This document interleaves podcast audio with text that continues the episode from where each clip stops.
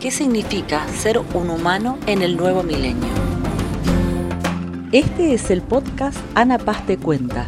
En este podcast te voy a contar cómo la neurociencia te puede ayudar a conocerte y a producir algunos cambios en tu vida. Hoy vamos a hablar de un tema muy importante para todos los que habitamos el nuevo milenio. Resulta que no estamos preparados para la cantidad de estímulos que hoy estamos recibiendo minuto a minuto.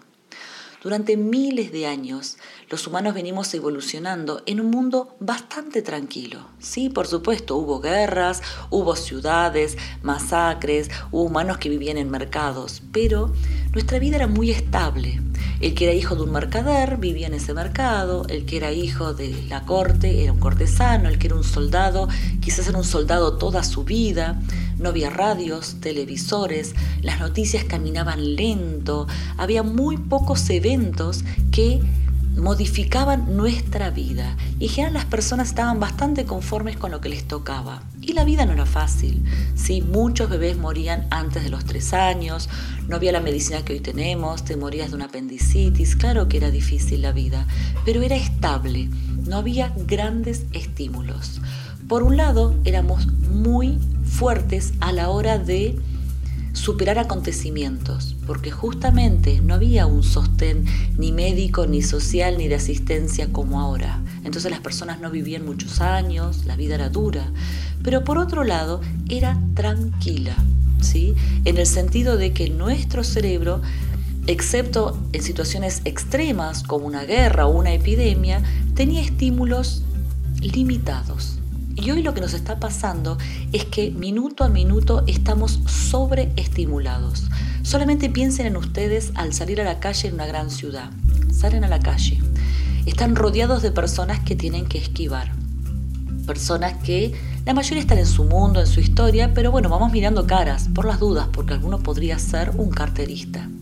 Por otro lado tenemos el celular en la mano, agarradito con un seguro. Estamos contestando nuestros WhatsApps. ¿sí? En Japón se pusieron luces en el piso, como semáforos de piso, para que la gente no cruce las calles sin mirar, porque los atropellaban los vehículos. Entonces estamos contestando el WhatsApp, pensando en la respuesta. Si el WhatsApp es laboral, dando respuestas laborales mientras seguimos caminando con el ruido de los colectivos, los autos, quizás carteles luminosos, a lo mejor hay músicos, eh, personas, alguien saluda y todo eso va entrando en nuestra mente minuto a minuto.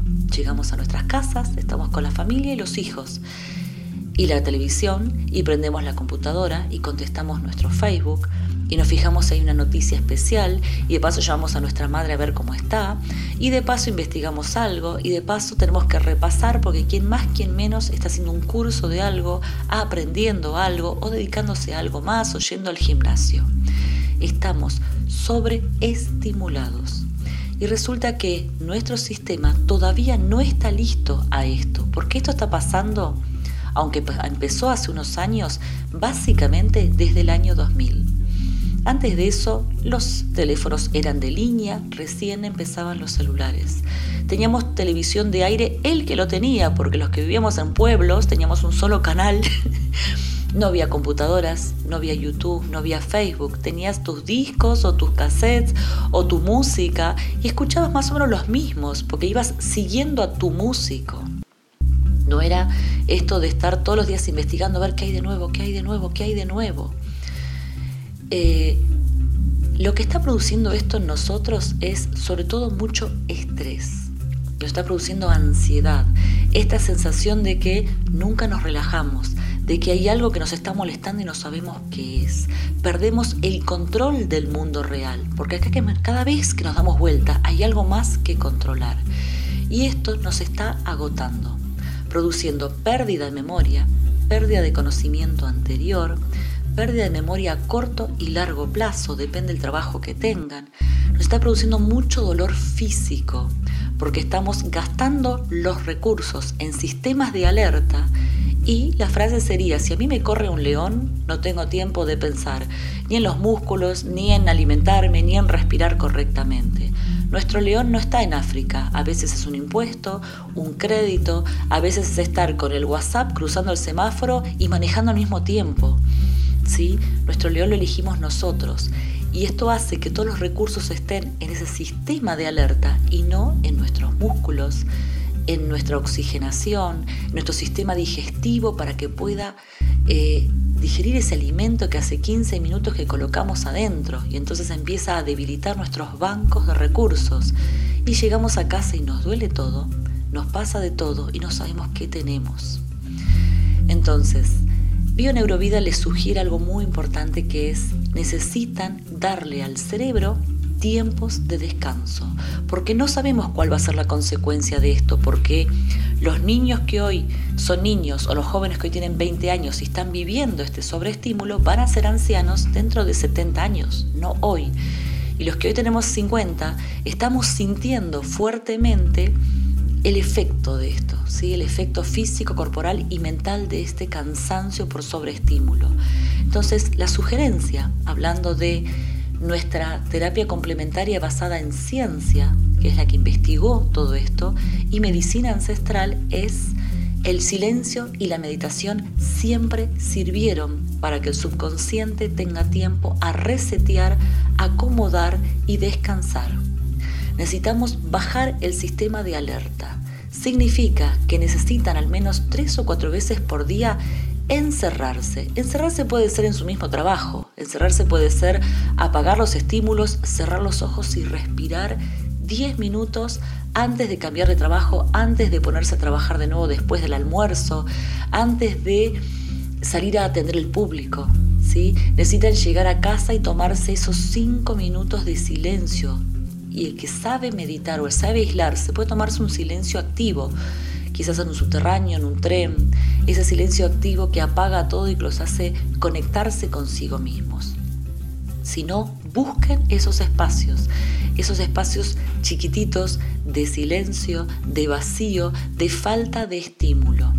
Saben que, por ejemplo, el gimnasio puede convertirse en un momento de silencio.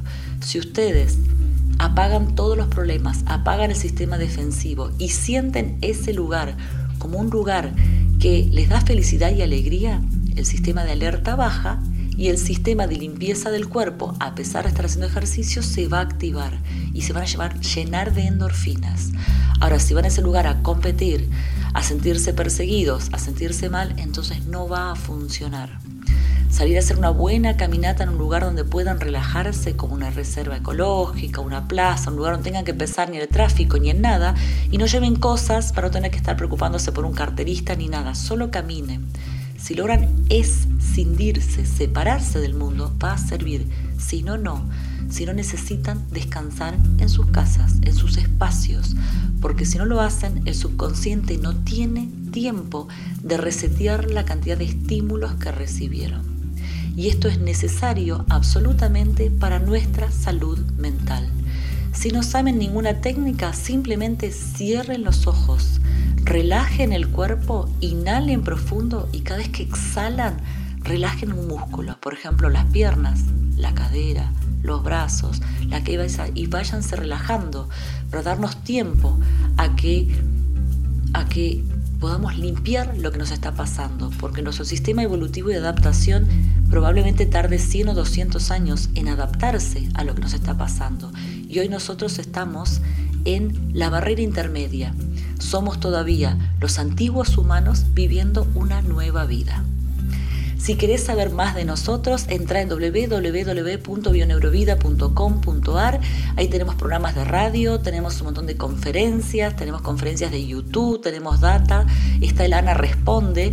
Y a partir de abril vamos a tener ciberclases en nuestra en nuestra página se me fue la palabra, vamos a tener clases por internet para que puedan estudiar con nosotros. Hoy lamentablemente las clases son solo personales, pero vamos a poder acceder a través del ciberespacio a estudiar con Bio-Neurovida y con todo este conocimiento que los científicos de Bio-Neurovida prepararon para ustedes. Nos vemos.